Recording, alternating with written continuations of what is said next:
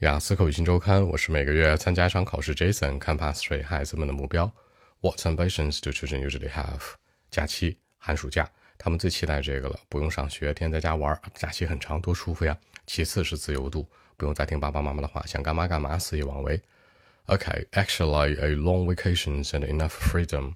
The winter and the summer vacations can be very important to children. They want enough holidays to do something they like, like playing computer games, for example. Children love vacations and holidays for sure. Uh, by the way, children want freedom too. Freedom is uh, different from vacations.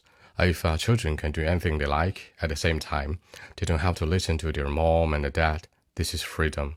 You know, children are very young, but they need freedom too. So I think that's it. 也就是说呢，自自由和假期是两个概念，孩子最想要就这两个东西，对吧？很具体，很接地气儿。长假期和自由，long vacations and enough freedom。 自由和假期是两回事儿，freedom is different from vacations。当然啦，for sure，听爸爸妈妈的话，listen to mom and dad。微信 b 一七六九三九一零七。